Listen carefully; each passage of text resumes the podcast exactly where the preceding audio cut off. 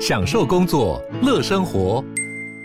就算不在办公室，也能从容应对线上会议。HP Dragonfly 透过专业的 HP Presence 设计，内建降噪及会议快速键，搭配清晰的 Bang & Olufsen 音效，增强音讯及视讯功能。HP Dragonfly 顶级商务笔电，采用 Windows 11专业版，让您在会议中享有最佳的视觉和听觉品质。好，我是赵浩康，欢迎你来到赵浩康时间现场。我们现在访问的是好系列先生，哈，呃，郝先生你好，系列兄，大家好。那你现在是大雅创投合伙人，对，大亚创合伙人，还有很多多家企业的人才训练讲师，训练人才哈。呀，那你的经历也很丰富哈。淡马锡金融控股就是淡马锡下面的一个子公司，还是怎样？算子公司，它等于它把所有的金融机构呢，就放在一家公司。因为一般这个金融机构在各国去投资的时候，它的规范性比较多嘛，所以它特别成立一个富登金融控股公司。那其他的话都直接投资，只有跟金融相关的话，就要这家公司去主要负责。那它属于呃，它它的母公司在新加坡淡马锡，就是百分之百淡马锡的。淡马锡是什么样一个公司？我们常常讲主权基金，主权基金。对，我那时候也建议马英九说，人家都搞主权基金，我们可以搞个主权基金嘛？中东也有嘛？对，新加坡也有嘛？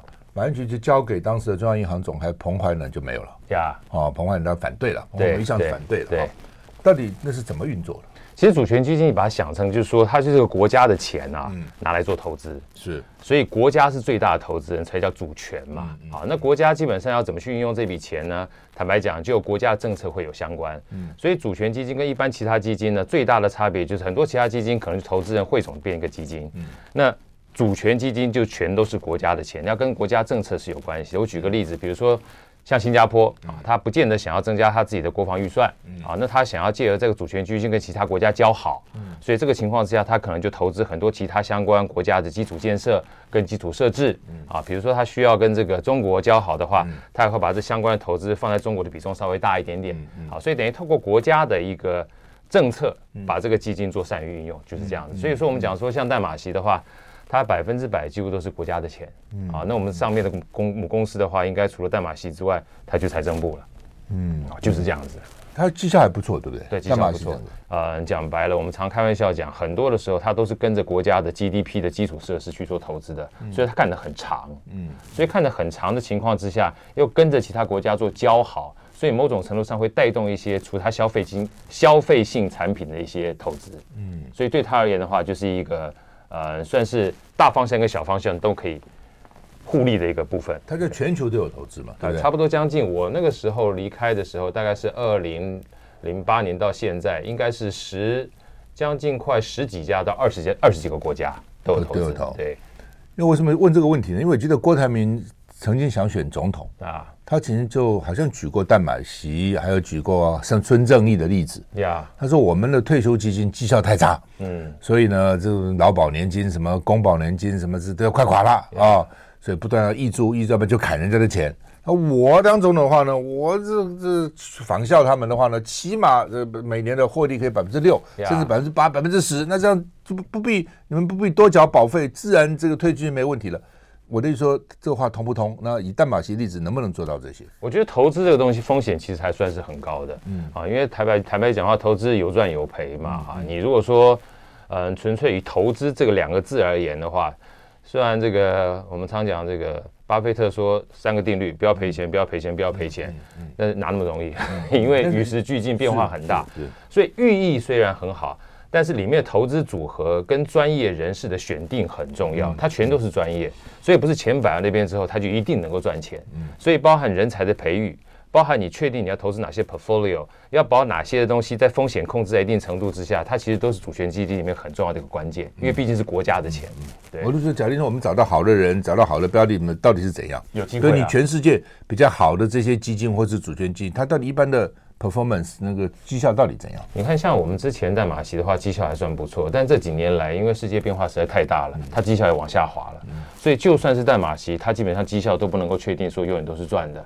所以其实我并不觉得，我个人并不觉得，像投资这种东西能够保证收益，这其实是很难的。好，你在芝芝线上听有开四套课啊？哎，对，四套课。哇，这很多，六分钟学理财。对，金字塔原理，金字塔原理，职场爬升攻略，专案管理哦。你这本书就是就专案管理，对，专案管理是最新的书。玩一场从不确定到确定的游戏哈。呀，我对你这个六分钟学理财很好奇，因为我自己学工程的哈。对，我学工程，后来我到美国管理学会，他们去搞了一个月的课程，也当然有财务啊等等哈。对，后来我也到那个当时的哈佛集团去学一个给非财务人员。的财务课是也搞吧，好对，一个礼拜好几天了哈，去专门学财务。六分钟怎么能把理财学好呢？我觉得应该这样讲哈，就是我个人觉得，包括这四堂课里面，很多都是带着问题来找答案。OK，好，带着问题来找。来的人大概是什么人？呃，来的人的话，其实我们一开始的话，全都是我们中广这些听众们 啊，因为我们从。我所以带着问题找答案，就是有的时候我们很想要一些架构的东西传递给别人，是。可是架构的东西，说句老实话，这种系统的东西跟架构的东西也是在与时俱进的，嗯嗯，不见得适合所有人。所以在这种情况之下，如果就他们的需求来提出他们的问题的时候，我们可以把问题汇总起来，针对他们的需求给答案，它至少可以实用。是，所以当初其实简单的想法就是这样。所以六分钟看起来虽然很短，但是回答一个问题其实很简单。打比方说好了，我是不是一定要投资？我说你要投资，你先要有钱。嗯，对不对？你没有钱的话，投资什么？对不对？你就空着嘛。那你说我怎么样有钱？我说我现在没有这个富爸爸，然后我也没有房地产，怎么办？赚钱啊！你算打工你要赚钱啊！啊，还有说像里面有个非常经典的案例，他说我到底是要租房好还是买房好？很多人问这个问题。问题，对吧？我说这前提有个非常简单的概念，到底有没有钱先付头期款？你如果连头期款的钱都没有的话，你根本没有谈你要买房的资格，你就先租房嘛。嗯，你在租房的过程当中，先累积的钱之后，嗯，你才可以去买房。那回过头来，为什么要买房？你买房是自住是一回事情。那回过头来，我们讲说，像巴菲特他买一套房，嗯，他说叫巴菲特做的蠢事。为什么？一旦买房之后，这个钱就变死钱了。嗯，所以你到底是要留着活钱，持续把这个钱变成赚钱，还是买一套房之后，你我要自住，它本身意义是不一样的。嗯，所以你透过这样的一个。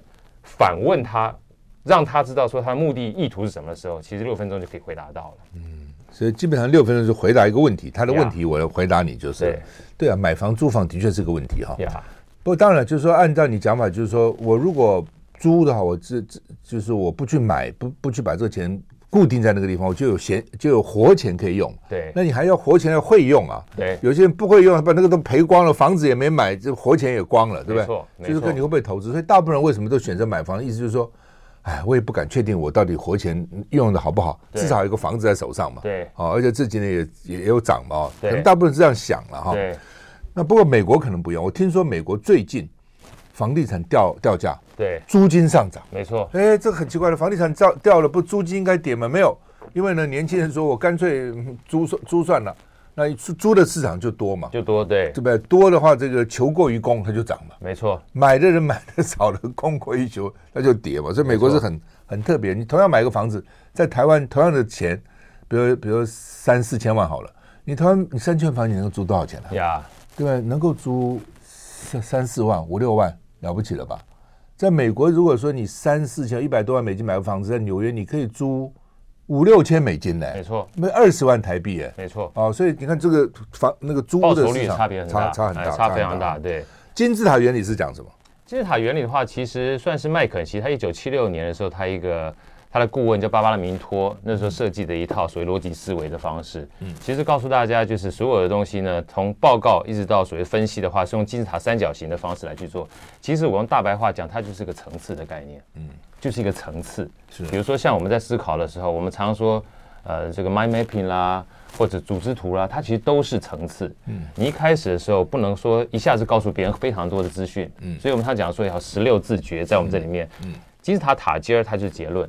你先让别人记住，嗯，然后从最简单的塔尖儿持续往下去找因果关系，才会到塔底嘛。是，它就是一个结论先行，由上统下，然后每一层归类分组、逻辑递进的过程。嗯，所以其实金字塔原理呢，我常跟大家讲说，它就是一种逻辑思考跟问题解决的方式，在我们日常生活当中的工作上面都需要用得到。好，那么另外就是说，这个职场爬升攻略跟专案管理了。对，你的经历还有一个台积电的财务主管哈。你在台积电多久啊？我在台积电将近快八年半的时间，那么长时间。对，人家不说台积电那个 薪水很好，待遇很好，你怎么舍得离开了？我当初的话，其实我一开始进入台积电是做工程相关的。因为我大大学是工业工程嘛。嗯嗯。后来，其实那时候说个小故事，我本来是想下去做财务单位的，因为我的研究所是念财务的，然后想在新竹工作，因为我妈在在新竹。后来去申请的时候，他们那时候所有财务人员应该都是从美国回来的，所以我想说，哎，没关系，反正进台积电好公司，我就到工程单位去了。后来做一做两三年之后，刚好有个因缘际会，啊，又被财务呃算是内部内部招募到财务去，然后后来台积电又到松江去设厂嘛。嗯，我有没有说要去？有没有？我就举手说我想去啊。为什么一个小公司，但是麻雀虽小五脏俱全，所以都可以去碰，都可以去找。所以其实，在那个大陆的时候，我在两年多的时间，这个经历算是蛮扎实、蛮丰富的。然后回来之后，因为两年的时间，我想要回来，回来的时候刚刚好有这个机会。那时候力晶半导体，他呃算是找我过去。黄铜人的，哎，黄铜人那时候黄黄总找我过去呢，他们那时候有几个重要的 case，其中一个包含是跟呃日本谈技转。嗯。啊，另外的话是包含谈 merge，嗯。啊，那时候要买这个厂房跟其他公司买，嗯、然后第三个呢是还帮台积电做专案管理，嗯，去帮他做 CMOS image sensor，然后我觉得这样的一个机会蛮不错，从一个代工到一个所谓的我们叫 commodity，它是完全不同的一个经历，产商品大量的商品，对，所以我那时候想说，哎，不错，我就想说，呃，反正。不试永远不知道，想想破头也也没有用嘛，嗯嗯、我就就跳过去了。嗯，所以所以是从台积电跳过去呢，等于是希望在履历上面多拿另外一份不同的经历。嗯嗯。他们待遇真的很好吗？台积电？呃，我觉得不错啊，尤其像在之前的时候，现在目前呃，我比较不是很清楚了，因为那时候股票嘛，还可以分股分股票，对，分股票，然后分股票的时候，他那时候股票红利的话，他会说十块面额来算所得，哇，那如果说今天一百块钱的话，你费你这个所得税是用十块钱来缴，是，但事实上所得少很多啊，那就一个。呃，一般我们讲说新进的工程师或新进人员的话，你那时候你要是年薪百万，其实不是很容易，但是通过股票你就有机会了，好，所以其实算是不错的。嗯，好，我们现在访问的是好系列老师啊，他在芝芝线上听上，芝芝线上听有四套课程哈，包括六分钟学理财、金字塔原理、职场爬升攻略机，我们等到谈的专案管理，我们休息一下回来。I like 103, I like radio 我是赵康，欢迎你来到赵少康时时间的现场。我们现在访问的是好系列老师哈，他的这个学经历都非常的丰富哈。那他也长期担任企业的管理顾问跟人才训练讲师哈。台湾，你大陆也做过嘛哈？台湾，我们讲台湾好了。到底这些企业你也做过很多公司的这个人才讲师啊，管理顾问，他们的问题到底在哪里？在管理上？我觉得管理上面啊，呃，以前基本上变化还没这么快，嗯。那现在变化越来越快，嗯，所以说我们讲讲与时俱进这四个字很容易，说的很容易，嗯，但是有时候坦白讲，你说服务业它可能还呃华丽转身还比较容易一点，有些制造业，嗯，你这么多投资下去，怎么转？怎么转很难啊！好，所以我说这些沉没成本，有的时候不是说沉没成本放弃就算了，他还包括一家子老少，基本上都要顾，然后包含他的旧客户啊，如果说基本上你还要服务他的话，但是新客户又起来了，你怎么在这个地方做抉择？所以我其实说到本质上面，我自己看到的感觉是变化实在是太快了，嗯，啊，这个变化快的过程当中呢，尤其是一些过去投资非常大的中小企业，不管是生产业、制造业。或者说，就算是服务业，他还有一大堆的这个旧客户要顾的情况之下，他想要做华丽转身这件事情，确实有它的困难度存在。除了是资金投入之外，另外是习惯，嗯，啊，所以这两个部分是很对习惯其实是比较困难，就很难改了，很难改，对，是非常难。怎么改这习惯呢？对啊，习惯是很难改啊。对，大家都养成的。不要说别的，一个公司，我们平常九点上班，说，哎呀，我们改成以后改八点半吧。你看里面。是，一定给你们爆炸了，对不对？这么简单的事情都会爆炸嘛？对啊，啊，那所以怎么改呢？像这种情况啊，我说老实话，这与时俱进这些事情，我个人这样看了哈，就是呃，包含我们很多这个公司刚才讲说，多用一些下一代的人。多一些下一代人，因为所以老实话，每一个上一代人要用下一代人都会有些代沟嘛，哈，这个没有办法。但是你逼着自己用下一代人，然后逼着让下一代的想法能够出头。如果你做不到这一点的话，也没办法改，因为它我们讲与时俱进，它就是个代代相承的概念。你如果没有新的人进来，你就会用旧的习惯；你没有新的进来，你就会有旧的思想。所以有时候新人进来，包括我自己现在做的 podcast。我常常跟我们自己年这个团队讲说，我们像好哥已经快五十岁了，我们这团队有三三十岁的。我说我们应该多找一些二十岁的人来跟我们做分享，所以我们主持人是二十几岁的。好，那为什么在互动的过程当中，你才可以有激荡，你才知道说，哎，他们想法跟我们不一样。甚至我在做创投过程当中，我都常开玩笑讲，说我很多的 idea 都是跟我女儿学的，因为我看她玩什么啊，我看她喜欢什么东西啊。要不然坦白讲的话，我只着重于在我们现在看到的产品跟服务，你但不知道说新的叫做年轻人，不要讲说年轻人，包括小朋友们。他五年、十年之后，他们的产品服务是我们完完完全匪夷所思的。所以改习惯这件事情，与其说是改习惯，倒不如说是一代一代哈，让他能够承接，才是比较实在的做法。嗯，对，这边特别讲一下，刚刚忘了补充，这个芝芝线上店会提供十二本呢，郝系列老师的书哈，你你出了不少书哈，好懂秒懂的财务思维课，好懂秒懂的商业获利思维课，对，富小孩与穷小孩。啊，跟那个富爸爸哈，专案管理玩一场从不确定到确定的游戏哈。对，十二本了哈，十二本有三种，这有不同的书嘛？对，不同的书。那要送给我们的听众。如果今天你这个上芝芝线上听，如果你去购买了是芝芝线上听的课程的前十二位听众呢，就会送你这个郝老师的书哈。呀，那你可以上网去搜寻。芝芝线上听了哈，好，谈到这个老公司，我我最近碰到看到很多事情是这样哈，对，公司经营也不错，对，也赚钱，其实也赚不少钱，对，老板老了呀，下一代不肯接，对，我想你一定碰到很多这种情况，对，下一代干嘛接呢？啊，爸爸反正有钱嘛，对，我觉得很好啦，我不不不用奋斗，爸爸房子也有了，我也不必，对不对？都很好啊，对，哦，他可能也受了不错的教育，小孩啊，哦，那爸爸那么辛苦。搞一个公司，搞成那要管那些人，那烦死了，对不对？对，我不要了。对啊，这他而且不够大，不是大到什么上市啊，我可以用股票分成，他没有嘛。对，他还是个个家族公司，就是爸爸在那边苦干苦干苦干苦干了一辈子。那现在这种公司很多啊，现在怎么办？蛮多的。嗯，我我觉得这个东西基本上回到关键两个字就是选择了。嗯，啊，我觉得接班它也是一种工作，上班也是一种工作，然后创业。跟打工也是各种不同的选择，是，所以有的时候这个呃，我们讲说二代接班啊，我常常讲说你不是接班啊，你其实基本上就是新二代啊，嗯，你就是新二代啊，只是你比一般的这个高阶经理的接班更多一个痛苦，为什么？那你是创业家，那是你老爸，对不对啊？你你不能说今天下班之后就就脱离掉，他可能随时找你，会把你当儿子看待，把你当女儿看待，好，所以其实。嗯，常常在二代接班的过程当中，我个人看了这么多年之后，我觉得他反而比一般的高阶经理哈，在接班的过程还多一份辛苦，因为他脱离不掉那个血浓于水的困境。那回过头来，就像刚才赵大哥说的，哎，我工作这么辛苦，然后这个呃创业创这么多年，是不是一定要接班？我觉得这分两个情况来看，创业辛苦不代表你做的是很成功的，你也不代表说你持续用你的方式未来做的话，一定被客户买单。啊，所以它本身是一个在竞争市场当中很残酷的现实。那至于所谓的新的接班人，不管是高阶经理人，或者是啊儿子或女儿的话，其实他是有选择的。选择什么东西？选择第一个要不要接你的公司，这是他个人意志问题。第二个，要不要用你原来创建的产品跟服务持续延续下去？它本来就是一个迭代的概念。啊，所以其实我会比较乐观看这件事情。我说它就是一个自然。叫做太弱扶强的一个过程啊，他要不要选择？他要不要用你原来的方式？基本上他，他他他就是会发生。我就记得曾经我碰过一个我老大哥，他快七十多岁了，他儿子也差不多像四十多岁。他说，我就问他说：“哎，你有没有接班的困扰？”他的一句话其实让我非常大的 shock，我不知道他为什么这么这么这么想得透。他说：“哪有什么接班不接班？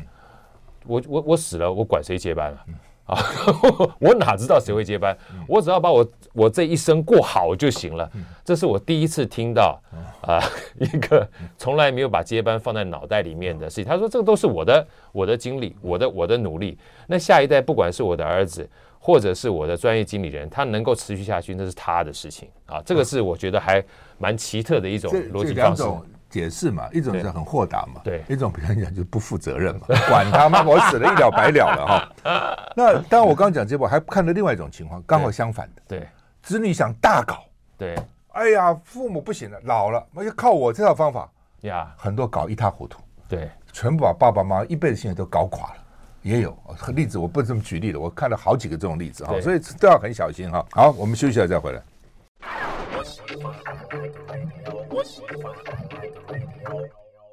我是赵康，欢迎你回到赵少康时间的现场。我们现在访问的是好系列老师啊。刚刚你提到很有意思啊，就是 HR 才能 interview 哈。我老实告诉你，都没用啊。我真的，我以前 我以前 interview，我年轻的找人哇，找一个秘书，那 interview 几十个人弄了个半天，照来试试就知道了。对，就像游泳对不对？丢到游泳池里面对让他游嘛。对，什么是就是就是试用嘛。对，试用。我要一个人，我先五个人来试嘛，都给你三个月试用期，对讲清楚，就是三个月试用期，好不好？立刻看到。还有他喜不喜欢这工作？对他喜欢也很重要，他不喜欢，你浪费他的时间嘛。对怎么浪费我们大家的时间嘛？对所以呢，实做是最最重要的。对好，那如果说你为什么说学历重要？哈，其实学历其实不重要，都学历哪代表一个人的能力呢？对不对？是对我学历很好又怎样呢？做下去不是这样，但是为什么要重视学历呢？那否则我重视什么呢？对 尤其是尤其是你第一个工作，对我第一个来申请，我完全不认识嘛，对不对？那我怎么知道你好不好呢？至少你这这些学校念过，这些学校你经过筛选了，对，经过筛选，学校筛选了你嘛，而且你还能毕业，表示你不是太懒，不是太笨太烂嘛，对你还能够毕业嘛，所以至少你有这个水准嘛。至于你是不是真的好，我真的不知道。没错。但是至少人家已经帮我，特别台湾还有我问过老美了，老美那个大学还有 interview 什么一大堆哈，他不是只是看你的功课嘛，他要看你大学有没有参加社团啊，有没有这个有没有那个，啊一大堆运动什么的，所以他一直筛过了以后，那你已经都帮我筛了嘛，所以我至少认为这个人呢还可以了。对，但是一旦进到公司以后就是能力了，对，对不对？你同样这个好大学，这个不是很好大学，那不重要了，就看你的能力表现。但是那个第一个是重要的。对。啊、哦，这是一个。第二个就是说，因为哎，那国外那个 interview 可麻烦了，还不像我们这样，对不对？对。呃、当时这次老美跟我讲说，你要用一个人哦，你除了让我谈完以后呢，你要打电话给他，看他电话礼貌怎样。嗯。哦，电话有时候电话就露馅了嘛。对。啊、哦，还有电话的表情，声音是表情的嘛。另外，一定要跟他吃一次饭呀，看他餐桌上怎样，礼仪如何。有人那么一一吃了饭，喝两杯酒就变了啊，就完全不同一个人，都要看餐桌礼仪，他的教养看出来。但是真的很麻烦。我告诉，后来我觉得，所以现在他们有人跟我讲说：“哎，这赵赵你不要看好，我没有觉得不用，都找来试试就知道。”对，最快啊、哦！当然，有些公司可能受限于制度了，他不行，搞一堆人来。大公司他一定有。大公司 HR 有的时候是有必要的，但是 HR 其实是砍掉很多人。对，好用的人他不见得知道用，他有他一套他自己的那那一套僵化的东西哈，那也是一个问题了。好，像不管了。好，好，那呃，回到这个。金融，你金融管理出身嘛？哈，对。巴菲特讲很简单，投资很简单，三个要注意的，就像我们买房子一样，三个要注意的，不要亏钱，不要亏。Location，location，location，买房子。对。那做生意就不亏钱，不亏，不要赔钱，不要赔钱，不要赔钱。是啊，我也常常看到很多很多人，钱也不容易赚来，对，累积也不容易，借也不容易，要去投资。你不要看，你看那个店面好了，什么敦化南路、仁爱路、忠孝东路，眼看他起高楼。你他也不是真钱，就哎，就是看他里面装潢，那都好几百万了。对，一个店面没有几百万能装那个潢吗？对不对？然后过不了多久就关门了，然后再一个新的来又重新装潢。对，一直看到这种情况嘛，对不对？对，所以说要不赔钱，大家哪人想谁想赔钱呢？都想赚钱嘛。对，但是 怎么才能赚钱呢？对不对？这最重要。我如果要赚，我就问你，我怎么才能赚钱？叫我不赔钱，我知道啊。但是很难，对不对？哈，大哥，我不知道，我对我不难啦。哦，我对我不您不难，对我真的不难，因为我第一个工作给美国公司做，对，他跟我讲，我让你赔五年，呀，我第一个月就赚钱，第二年我就升亚洲区总经理了，呀，哦，就是对我要看，但是我就说，对一般人不是那么容易，对，这可能还有运气了，还有你到底从事什么工作了，你的所学选择，对，真的是不是那么容易，所以他本省一句话叫“生意跟他攀升”嘛，对，生意孩子不容易生。对，就是会做生意的孩子不容易生，所以我们看中小企业，真的能存活的话，大概不到一两成吧。没错，其他的七八成，几年以后都垮了嘛。对，好，为什么？最近我基本上听到一本书啊，是用听书的方式，是一个大陆的古典老师，他叫拆掉思维雷强，他说一段，因为他是基本上算是一个职业的智商师，他说有一次有一个算是二代接班的人跟他在 complain，然后跟他讲了个笑话，complain 加笑话，他说我从小幼稚园基本上是我爸帮我选的。然后国小、国中是我爸帮我选的，高中是我爸叫我去念的，到大学的科系是我爸指定的。啊。然后到了这个这个国外念书，我不要出去国外，他说你一定去放羊看看，所以基本上就是把我送到国外去，然后钱也他出的，钱都出他出的，老婆是他爸挑的，这个这个我就不知道。后来他。从国外学成回来之后，他爸有一天跟他讲说：“哎，你现在学成归国了，嗯，你应该可以接我的这个班子了。然后你从今天开始一定要有独立思考的能力。”啊，他从来没有独立思考能力过。他就说：“他说古典老师，你知道我听完这句话我都笑出声来了。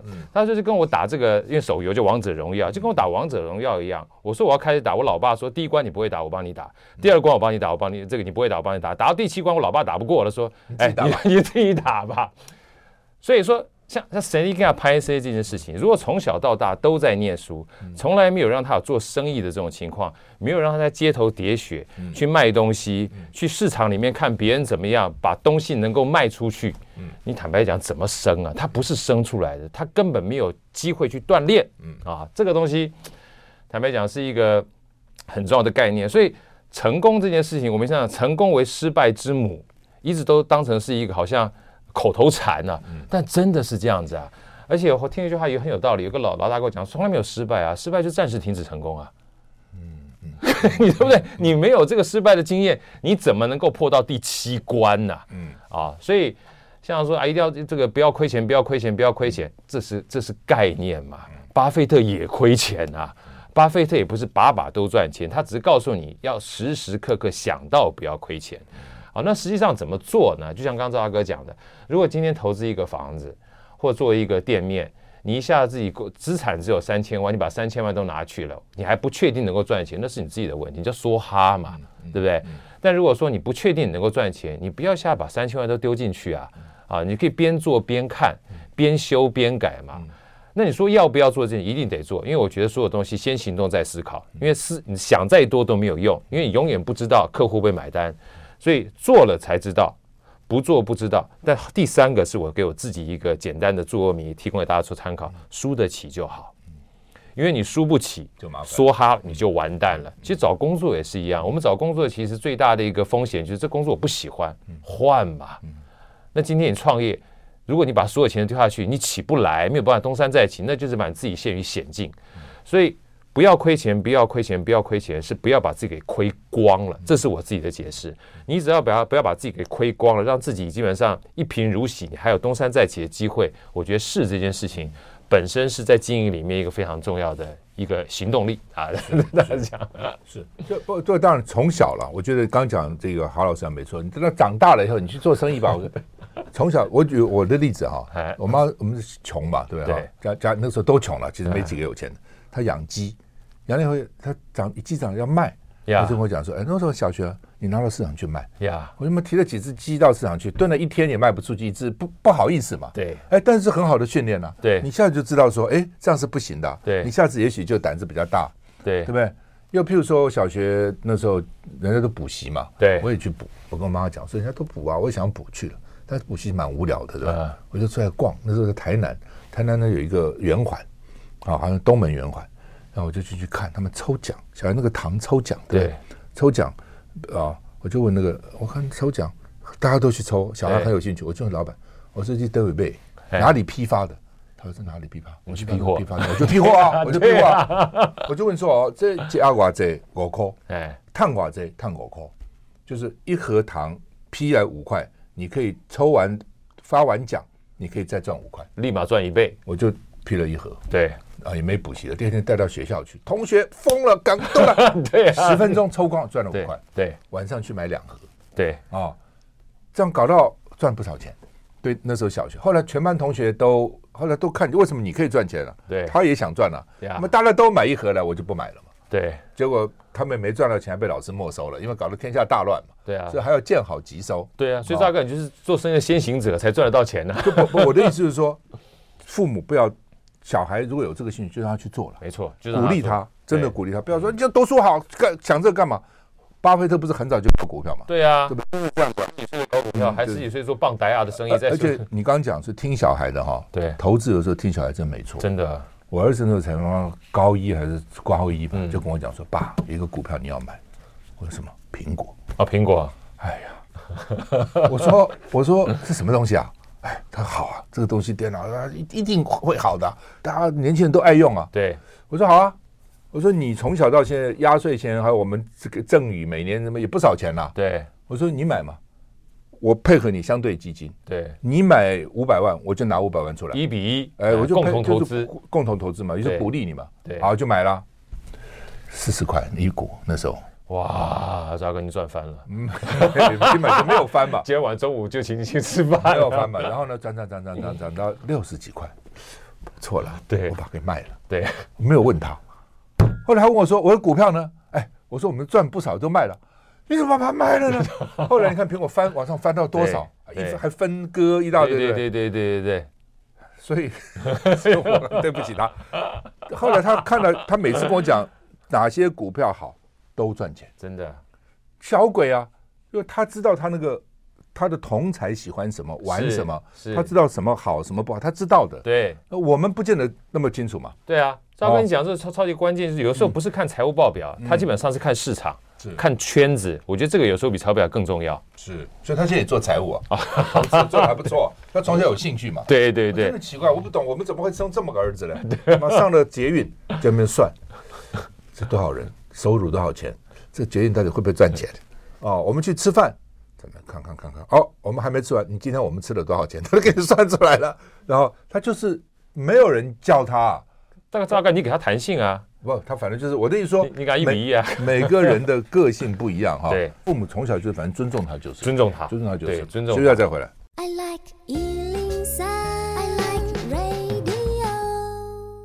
我是赵康，欢迎你回到赵少康时间的现场。好，专案管理是最新的书，对不对？对，最新的啊，玩一场从不确定到确定的游戏。我本来看这名字“专案管理”怎么什么好谈的嘞？对，到到底为什么要讲这个？后来看内容不太一样。对，哦，你要对一个公司，它要怎么改革，怎么反正讲了很多了哈。那到底跟我们讲讲这本书主要的目的何在？主要的目的啊，其实呃，很多人基本上学专案管理都说很重要，嗯，然后学到最后呢，就学了一大堆东西之后，又回过头来说，嗯，专案管理没有用。啊，因为其实我那时候大概从台积电第一份小工作，我所以第一份小工作是一开始进去，虽然是一个初阶的工程师，但是我们做的就是专案，所以我常开玩笑讲说，专案管理这件事情啊。不见得一定要非常资深才可以做啊！你基本上只要有意愿、肯学习，然后不怕难，你就可以做专案管理。因为它基本上是一个持续不断挑战的工作，就跟创业是一样。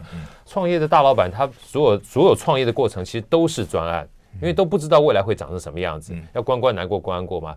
那现在目前所有的创业家这么年轻，你总不能说一定要年纪大了才能做专案，对不对？就是说年纪大也才能做创业是一样的。所以很多人都说没有用，我说没有用的，从来不是专案管理的精髓或专案管理的心法或专案管理的概念，而是我们太执着在专案管理的工具上面。嗯，那说工具基本上没有用吗？说不是，工具基本上是该用的时候才用。他说好，跟你们多讲一点。后来我想了半天，就想得出这个副标题，就是从不确定到确定的游戏。为什么？因为我们做任何专案、做任何事情啊，你一定是有个目标，那是确定的目标。嗯，但就算是个确定的目标，它也会变。嗯，对不对？就像我小时候想要当神父，后来发觉神父不能结婚，之后立马就变，对不对？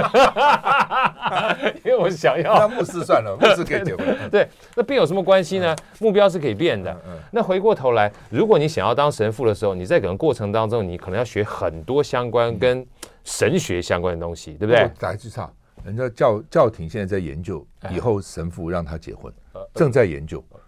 我已我已经结婚了，认为神 对不起了，认为神父不结婚好像好像不太对，所以造成那么多神父去欺负小男生，有没有？呀呀呀呀，很很多丑闻嘛。所以教廷也在检也在检讨。我我前天看了个新闻说，他们也在，当然现在还没改，但他们在检讨是不是需不需要这样子？是基督教就。他是牧师嘛，牧师可以结婚嘛？那牧师的话自己有家庭，所以有人说啊，基本上牧师因为理解的关系哈，所以跟家庭之间结合比较，这是另外一件事情。那我要讲的东西是说，今天你要当神父，从当神父变成要当工程师，从当工程师变成要做财务，你每一次的目标都在变，你每一次的目标在变的过程当中，我怎么可能用一套标准的方法去面对这个不确定的过程？不可能啊！所以我就说，方法虽然很重要，但是不要执着的方法，包含在这个。这本书出来之后，我常在跟大家分享说：“哎呀，当时我在写这个书啊，脑袋里面浮现的，嗯，不是我读过多少专案管理，反而是金庸的小说啊。就是我不知道赵大哥，你你你有没有个概念？《倚天屠龙记》有一段张三丰教这个张无忌啊，在当场练那个太极的时候，张三丰跟他讲说：‘哎，我们现现场开始练演练一下。’然后张无，然后其他人就笑说：‘啊，现在基本上临阵磨枪。’张无忌啊，练了半天了。张张三丰讲说：‘你现在刚才的操作记起来没有？’他完全记住了。哦，那等一下。”啊！我再教你一次，啊！完毕，记住了没有？我全忘光了，你可以上阵了。嗯，忘光了才能上阵，忘光了才能上阵。嗯嗯、但是你说为什么要学那种？那些东西是让你能够让你的肌肉记忆能够熟悉的，嗯、但是不能执着。嗯、所以在这本书里面，我就想把这样的一个概念跟大家分享，就是说，真正啊，专案这件事情包含一些概念，说有生有死。我说专案是没有生死的，嗯，就除非你先除非你死掉，嗯。公司的话也没有生死，它要永续经营，所以专案它是一个专案接着一个专案，一个目标接着一个目标，所以它要跟游戏一样，你要持续不断玩下去的。而在过程里面，就算是从不确定到确定的目标，目标它也是可以变的。如果这些你没有办法去放在你脑袋里面的话，死守目标，我们叫使命必达，完蛋了。嗯嗯，就像我里面特别讲的。哇，今天这个公司都已经不赚钱了啊！HR 还拼命要把人招进来，为什么？因为年初的时候预算已经编定，那你不是那不是傻傻逼吗？对不对？因为我都公司已经不赚钱了，我还没有去裁员，已经不错了。你还人就还要加人，还加人啊！所以像这样的一个情况，你就要随时去做修正。是啊，所以说这个不确定的过程，讲说修正才是专案的本质，对不对？基本上是这意思。修才是本质，包含在里面，人家常讲朝令夕改，我说朝令夕改又怎样？就是本质。嗯。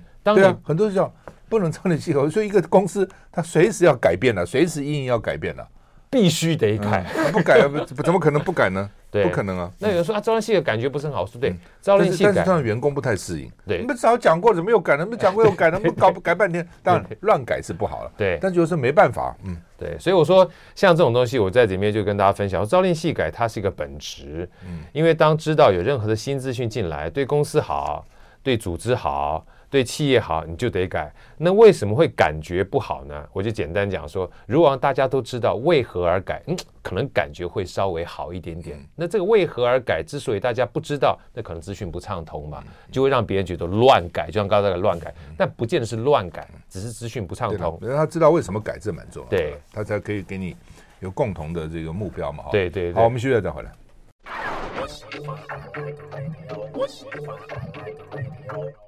我是赵康，欢迎回到赵少康时间的现场，在我们现场的特别来宾，好系列老师啊，那他是在很多公司在管理、在人才方面的训练的讲师了哈，自己本身的这个学经历也都非常的这个完备哈。那所谓的专案是什么意思？就是说我这个公司我想要做一件什么事情哦，来专案还是还是怎样？还是我可以同时有好几个专案同时来进行？嗯，我觉得赵大哥问这个问题，其实很多人都会问的，就是说我到底什么叫专案？我说。把事情干干好就是专案。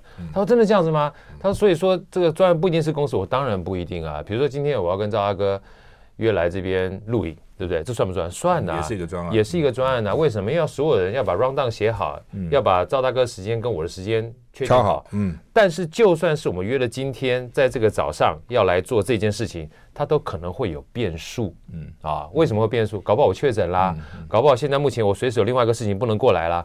所以专案它就是做一件事情，所以任何的事情它都是专案。所以我们目标确定是这件事情，但怎么样让我们过程中能够达到这个目标，它就是专案。所以这个专案呢，很多人都说，哎，我一定要专案人才才能做。我说不，我们每一个人都是做专案的人才，你基本上就叫关关难过关关过，它就是专案的本质，如此而已。如果你一定要就是公司要有一个专案的组织，要有专案经理才做专案的话，你就缺乏练习的机会了。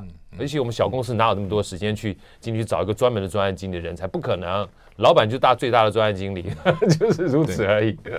我举个我的例子好了，我当时在环保署当署长，对，当时我说那每天事情之多嘛，啊，我说很简单，我说我不要管那么多事，对，我只管几件事，是，我就要组成了十几个专案，比如淡水河整治专案，对。呃，焚化炉垃圾处理专案，呀，啊，譬如说这个这个保特瓶回收专案，哦，然后这个空气污染稽查专案，反正就是十几个专案。然后呢，从副署长以下，哦，两个副署长啊，然后几个处长，甚至包括找到科长。如果你这个人有你是主管的，而且你能力不错，而且你有使命感、有热情，你就是专案经理。呀，啊，然后我不我其他事我只管这十几个专案。对，每一个礼拜盯，每两个礼拜报告啊。哇！后来每个专案都做的好的不得了，是。然后呢，要开记者会的时候呢，他们说：“署长，你出来开。”我说：“不要，你看，你就算是一个处长和科长，你出来主持记者会，呀，让你的太太孩子看到，说我爸爸今天在全国的记者 记者会，哇，这个骄傲骄傲啊！就我不能给你加薪嘛，公务员不能加薪嘛，对，至少让你在 psyche 精神上，你觉得是是有收获的，对，而且是有成就的，对吧？是，士气高昂。”而且好多专案了、啊，淡水河的整治啦、啊，保特瓶的回收啦、啊，焚化炉的新建啦、啊，垃圾的处理啊，空气污染的机场，好的不得了呀！走出去，每个人都到各部会都有风，有风，哎，觉得 我这就是你把专案做好了哈，而且你只盯这些专案哈，这个其他小事就不要管，交给其他人管。对，这些是我告诉你是我最重视的事情。哎，效绩效不错，呃，绩效不错哈。后来我也跟马英九讲，我说你要改革开放哦，讲半天没有人要给你改革开放，你改革开放哦是影响到既得利益嘛，你就是告诉你这些部会，我总统现在最重视就是改革开放。对，你经济部告诉我，你上个礼拜改革开放了什么？你财政部告诉我，你上个礼拜改革开放什么？做得好奖励，做得不好处分，保证改革开放。你不这样做就不会有结果。没错，大哥，其实你把我的书都讲完了啊？真的吗？对啊，我我，看了你的书的心得。大哥，你看哈。像您刚刚说的，我讲三个，你刚刚讲的关键哈，人不一定都是要钱，因为你没有资源的时候，他不一定要钱。所以我说专案管理的关键是什么呢？从来不是老板支持，老板不支持专案根本没有办法开始。真正的关键两个字，我就讲大白好处。就像你让这些主管在镜头面前让他自己有风，让他骄傲，其实是一种非钱、非金财、金钱上面的好处的。收入。那这个精神收入，他如果觉得是好处的话，他就拼命干呐。只要有往前干这个动力的话，就不用你去一天到晚盯他。盯他，对。可是第二个也很重要，盯这个盯倒不是就是盯他的盯，帮他解决问题，帮他解决问题，对不对？嗯。随时知道说进度在什么地方，这个东西很关键。然后第三个，大概你刚刚说了，专案有时候不能太多，因为人的注意力哈是稀缺资源，所以如果你今天要做十个专案。跟把这十个专案分下去，你只针对两到三个专案，像以前我也是一样，我叫 Big Five，我就是最大的五个专案，对不对？我已经基本上身疲力尽了，所以如果你要做三十个专案，当然可以，但是要分下去，每一个人都分担完毕之后，注意力稀缺这件事情在少的过程当中，你就有机会集中精力把它做好。所以最重要的成功专关键，从来不仅是钱。在乎所有人的好处，这件事情很重要。而盯这件事情，就是敏捷式专案管理的，每天十五分钟干嘛？因为随时盯的话，你修正的机会才多啊。因为佛家不是讲世事情拂拭，莫使者尘埃嘛。那另外这个关键的话就是少，因为注意力是稀缺的。所以其实大概你不太需要看我这本书，你已经不就讲完很有很很有趣了。就是说，好，系列老师在这个知识向前有四门课，对，六分钟学理财，金字塔原理。职场爬升攻略以及中央管理，其实我们刚刚讲了三个哈。对，一分钟讲一个职场爬升攻略是什么？职场爬升攻略的话，其实我个人把它觉得就是有点跟着金字塔原理在一块的，因为职场里面碰到很多的问题，不管也是像金字塔也是一样嘛。然后对上、对旁、对下，它都有很多的问题要去解决。是，而有的时候你在不同的维度的时候，你会有基本上不同的问题。所以其实。